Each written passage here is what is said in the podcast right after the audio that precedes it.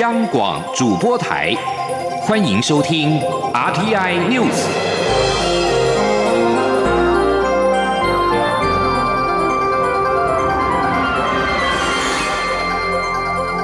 听众朋友您好，欢迎收听这节央广主播台提供给您的 RTI News，我是张顺祥。美国总统川普十八号警告。如果中国对俗称武汉肺炎的二零一九冠状病毒疾病大流行负有知情责任，可能需要承担后果。在白宫简报会上，记者询问川普，中国是否将因这场大流行承担后果？武汉肺炎在去年十二月首次在中国武汉浮现，全球目前已经有超过十五万八千人不幸的因病毒死亡。川普回答表示：“这是一个失控的失误，还是故意造成的呢？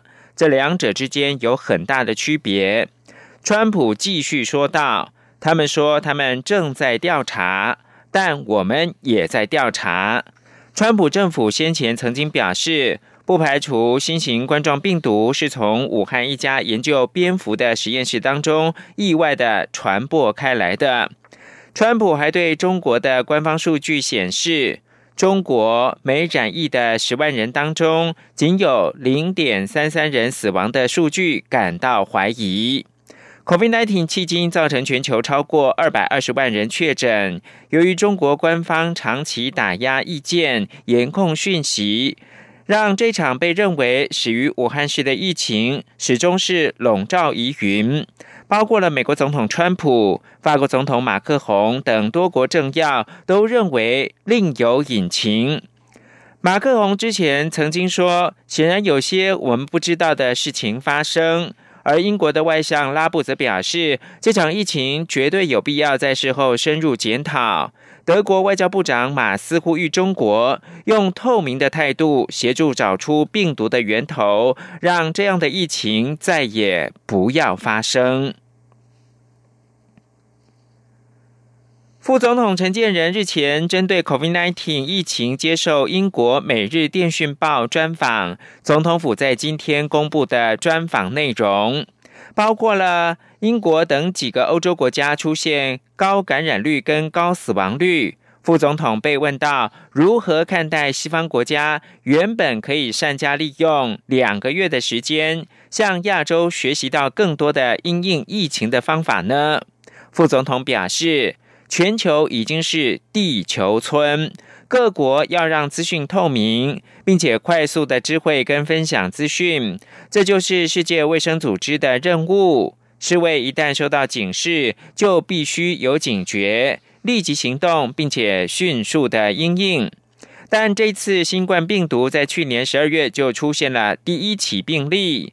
世卫到今年一月底才宣告国际关注公共卫生紧急事件，当时全世界已经有十九个国家有病例，超过八千个确诊的案例，所以为时已晚。对于台湾疫情控制，副总统表示，只要过半民众减少百分之五十的社交活动，就能够控制疫情。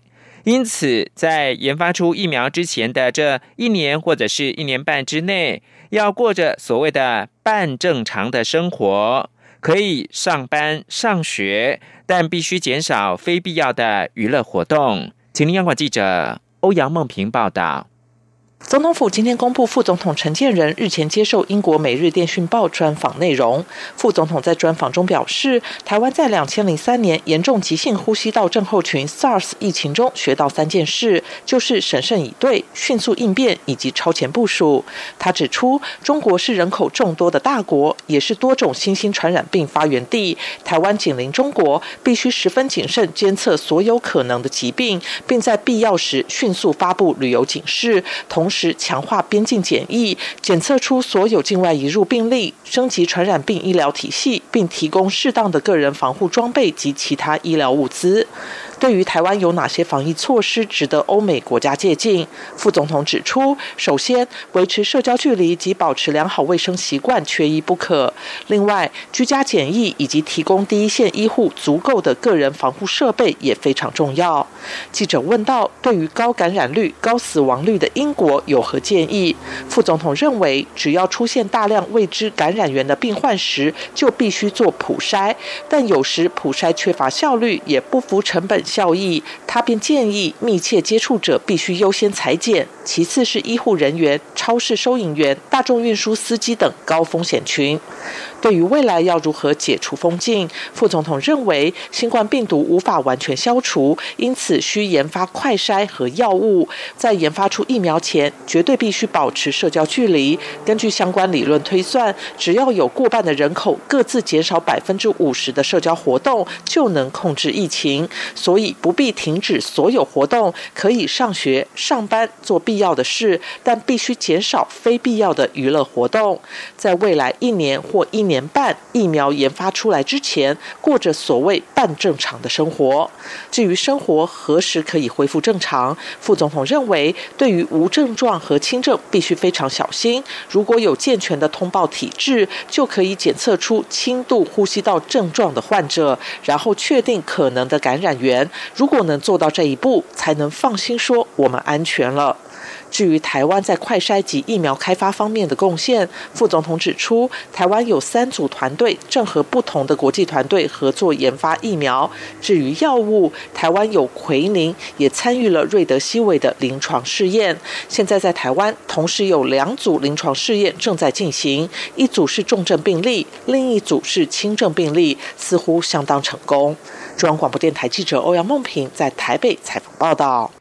海军敦睦远航支队出访博流返国之后，舰队三人确诊二零一九冠状病毒疾病。高雄市卫生局跟环保局严阵以待，今天一早到海军的左营基地门口前沿路加强消毒。而澎湖县的流行疫情指挥中心则表示，发生疫情的舰队有十五名澎湖籍的官兵。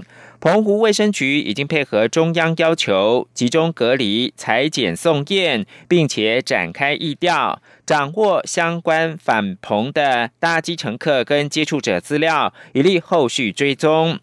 海军的敦睦远航训练支队自博流返国之后，三名官兵确诊，为此博流也开始进行疫调跟裁剪的作业。而长期支援博流医疗的星光医院也积极透过视讯协助博流医疗院方强化感控。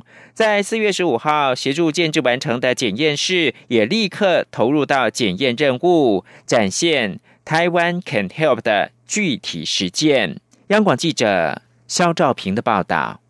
海军敦睦远航训练支队自博流返国后，有三名官兵确诊感染 COVID-19 武汉肺炎。虽然感染源还在医调中，不过博流政府也拉高防疫准备，更与长期在博流投入医疗援助的星光医疗财团法人星光无火师纪念医院合作，提高防疫强度。星光医院副院长洪子仁十九号表示，博流方面接到我国海军有确诊消息后，第一。时间是感到不解，原因是近期博流对自己医护人员采验结果都是阴性，且如果是在博流染疫，那么回程途中应该会有发病情况。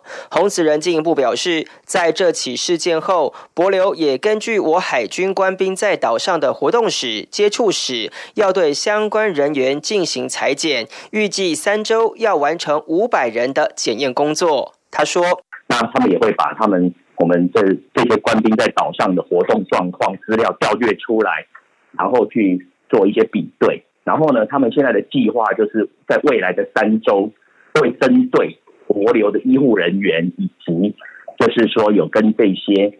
官兵有接触的一群一些人分批的做裁剪，后而博流在三月才把疑似检体送交星光医院待检，为何如今就有自行检验的能力？其实就是星光医院在四月初时，分别透过空运及海运，将实验室等级的检验设备陆续送达并完成建制，期间更是透过视讯会议以及驻地的医护人员指导检验技术。洪子仁说。台湾 can help 的一个再次的展现，就是说我们在很短的、很有效率的这样的一个短的时间内，帮他们建了这个实验室，所以这次发生这个事情，就刚好他们也可以用这样的一个实验室。去裁减更多的人。洪子仁表示，十九号上午，他有与外交部驻博流大使周明干通过电话，转述我驻博流的外交人员都愿意主动配合博流政府裁减，希望协助掌握情况。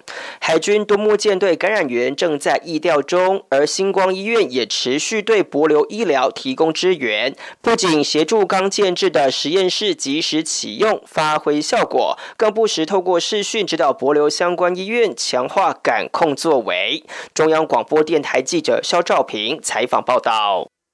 而立法院二十号将要再度协商纾困特别条例修正草案。若立法院三读通过修正纾困条例，并且经过总统公布，最快二十三号的行政院会将会提出特别预算案，追加新台币一千五百亿元。通过之后，就送到立法院来审查。行政院发言人 Glass Udaka 表示呢，尊重立法院的审议进度，只要立法院通过修法，会用最快速度排入到行政院会。COVID-19 疫情严峻，行政院追加特别预算新台币一千五百亿元，并送到立法院审查。不过，国民党立法院党团主张要发现金，如果没有共识，二十一号就到院会表决。台湾启动第二波的国际援助，近日捐赠二十八万片口罩，已经运抵到巴拉圭。该国卫生部长特地发推文感谢台湾，形容对巴拉圭是巨大的帮助。台湾如此遥远，却又无比的亲近。巴拉圭卫生部推文发布捐赠的照片，照片当中的箱子贴满了台湾跟巴拉圭的国旗，上面写着“台湾 Help”，台湾帮忙。台湾对抗二零一九冠状病毒疾病的成绩是国际有目共睹。在法国电视一台跟德法公共电视台接连两天播放台湾抗疫经验相关报道，除了分析台湾抗疫的策略，圆山饭店跟直棒开打的画面也都成了报道的亮点。报道强调。台湾并没有采取全面的禁足或者是关闭，甚至连学校也延长寒假之后正式的开学复课。专题报道表示，由于超前部署跟优异的抗疫经验，让台湾即使深陷最接近疫情爆发的第一线，仍然能够将确诊病例数控制在四百例以下。不仅没有进一步封城或者是禁足的措施，人民的生活跟经济活动也都运行如常。焦点关注到香港，美国国务卿蓬佩奥十八号批评香港当局逮捕几位备受关注的民主运动人士，表示对他们的处境感到深切的担忧。美国众议院议长跟参议院多数党领袖。麦康奈等多位国会议员也在推特谴责港府的行动。香港特区政府是在十八号突然大动作的拘捕十四名泛民主派人士，指控他们涉嫌在去年的八月到十月参加非法的集会。蓬佩奥十八号发表声明，谴责港府逮捕泛民主派人士行动不符合中英联合声明，保证香港继续享有高度自治。而一向力挺香港民主的美国联邦众议院的议长佩洛西在推特上面表示，即使全球正面临 COVID-19 危机，香港民主跟人权仍继续遭到攻击。佩洛西并且呼应众议员、美国国会以及行政部门中国问题委员会的主席麦高文主张，呼吁总统川普应该紧速开始执行香港人权跟民主法。这提供给您是世卫组织跟公益团体全球公民号召全球近百名演艺人员，十八号在网络直播接唱香港歌手陈奕迅跟张学友亮相，荧幕上注记来自中国。这场线上演唱会新度爆表，全美各大串流平台同步播出，题目是一个世界一起在家。我是防疫医师詹佩君。年假期间曾前往人潮拥挤的景点或场所，应自主健康管理十四天。外出时请全程佩戴医用口罩，在家时请维持社交距离。若需就医，需佩戴口罩，请勿搭乘大众交通工具。经医师评估后进行裁剪，在确认结果前，请留在家中，不可外出。即使检验为阴性，仍需自主健康管理十四天。